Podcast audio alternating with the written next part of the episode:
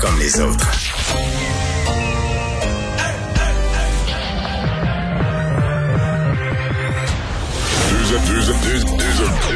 Deux animateurs cohérents, deux visions différentes.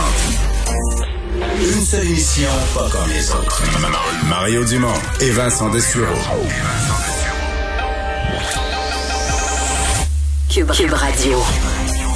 Bienvenue à l'émission. Bonne fin d'après-midi, tout le monde. Bonjour Vincent. Salut Mario. Il fait beau, il fait beau, ça se poursuit. Même là, la, la pluie de la fin de semaine, ce que je comprends, c'est qu'elle diminue. est repoussée à dimanche. Samedi serait devenu un beau jour. Oui, et les quantités aussi diminuent depuis dimanche. Ça se peut qu'il fasse beau. Mais tu sais, ça finit plus de, de- de bien aller le beau temps, mais ça commence à être sec, hein. Pour un mois de mai, moi, je jardine beaucoup, je mets les mains dans la terre, j'ai rarement vu à ce date-ci au mois de mai, la terre aussi profondément sèche, là. Ben, souvent, quand tu vois un 30 degrés, tu regardes l'humidex, mais là, l'humidex est à 30.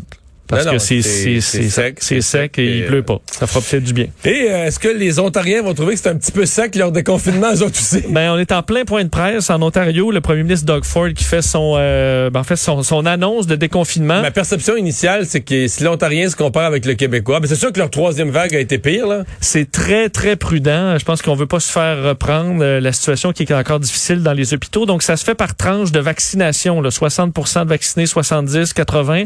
Euh, mais c'est assez conservateur. Je te donnerai les détails, mais en gros, pour l'instant, là, on reste Ça va être dehors. plus lent qu'au Québec, Et c'est plus lent qu'au Québec, ouais. Et tout de suite, on va rejoindre Paul Larocque, est l'équipe de 100% Nouvelles. 15h30, c'est le moment de joindre Mario en direct dans son studio à, Cube Radio. Mario, c'est le grand défi, le prochain grand défi du gouvernement. Là.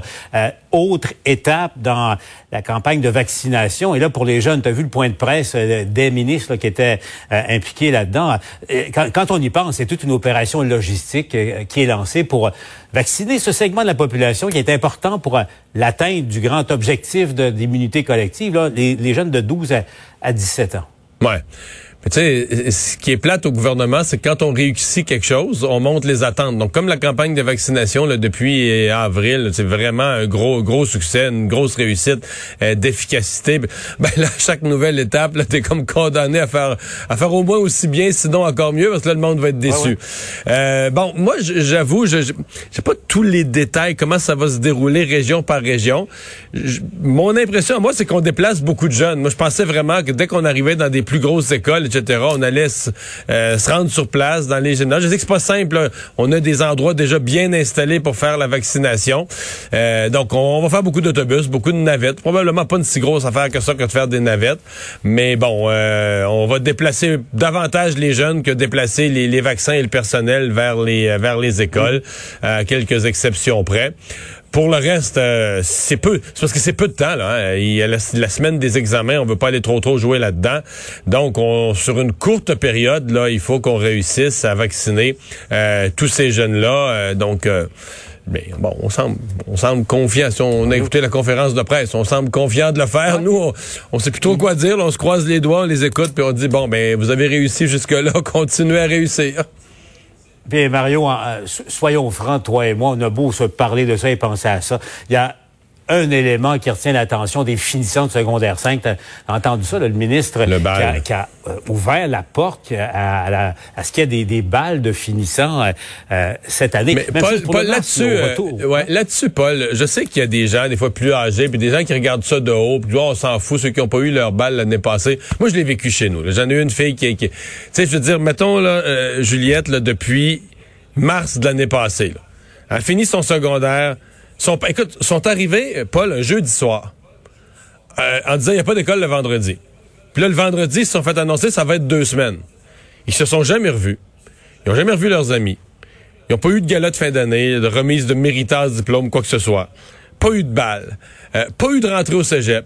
Ils ont fait une année de cégep sans jamais voir le building qui est leur cégep, sans jamais aller s'asseoir au café étudiant, puis manger un muffin dans le jardin avec des amis, à distance, là, assis sur leur lit.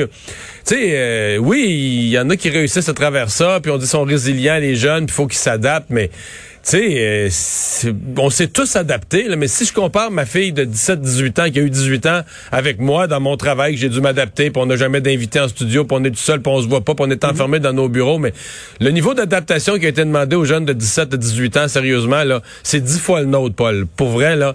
Et donc, si on peut, tu sais, le bal, c'est une fois dans ta vie, là, tu le sautes, là, tu... Bon, moi, si on peut réussir à faire quelque chose de, de sécuritaire, minimalement un bal, pour moi, c'est pas niaiseux, c'est pas banal, c'est pas un caprice, là. C'est dans la vie des jeunes, c'est drôlement important, là. Ouais. Il y a, Mario, deuxième acte de franchise, toi et moi, il y a le bal et il y a l'après-bal. Ah, ben là, Ça, c'est une autre question. Ça, c'est une autre question. Euh, et la question du masque, là, parce que là, on ne sait pas encore si, après deux doses, les jeunes vont devoir ou pas porter le masque en septembre. On aura l'occasion de Je regarde des directives. Ouais, je regarde les directives à travers le monde. Après deux doses, le masque semble vraiment moins nécessaire. Normalement, c'est ça. moi, ça Normalement, va sauter. vu, hein? prudence, ils ne l'ont pas annoncé euh, aujourd'hui.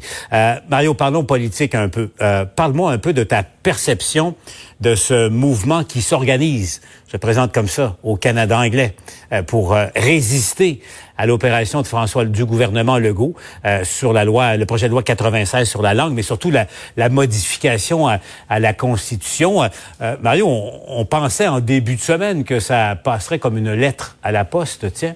mais là, tu as vu là, les journaux surtout qui au Canada anglais à Toronto qui s'organisent, dénoncent et condamne et enfin critique très sévèrement Justin Trudeau qui a, presque donné sa bénédiction à, à l'opération Legault.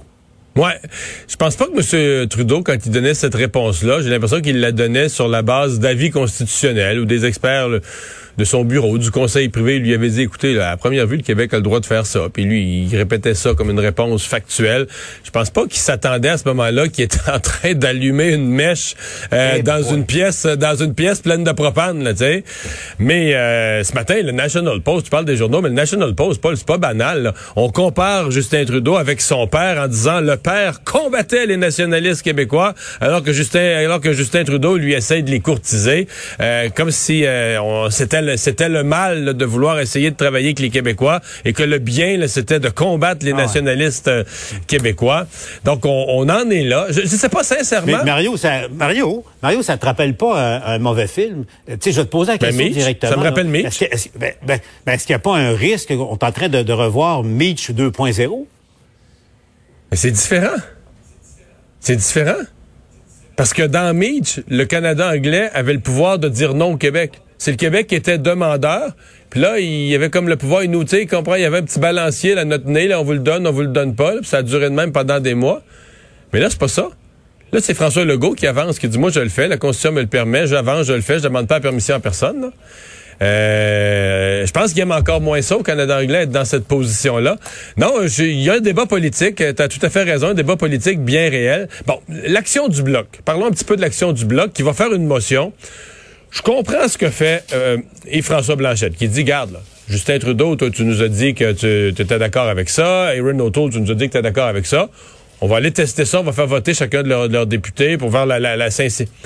Mais il faut pas que ça vire à petite manœuvre politique pour le bloc qui fait tout dérailler là. Puis qui, il faudrait pas que Yves-François Blanchet agisse, agisse d'une manière euh, qui détruit la, la, stratégie du gouvernement du Québec puis de l'Assemblée nationale puis tout ça en allant tout faire foirer. Donc, à mon avis, le bloc euh, il faut que ça reste noble et prudent leur affaire. Il faut pas que ça vire à la petite manœuvre politique qui a juste pour... Tu que, dans le fond, que lui fasse dérailler l'affaire de l'Assemblée nationale, mais qu'il fasse dérailler l'Assemblée nationale dans le but, lui, de faire dérailler ses adversaires politiques puis d'en sortir gagnant. Moi, je trouve que c'est une ligne mince pour le Bloc. On comprend ce qu'ils veulent faire, mais c'est une ligne mince. Est-ce que ça sent le, piège, à ton avis, ou euh, c'est légitime de le faire? Ouais, mais tu sais, si tout, comme on dit, c'est toute foire, là, euh, Yves-François Blanchette va avoir fait un gros piège, va avoir piégé tout le monde, mais lui avec, là. S'auto-piéger. Ouais. Remarque, Mario, on a déjà vu ça antérieurement euh, en politique. Mario, je te laisse aller à ton émission. On te revoit au TVA Nouvelle.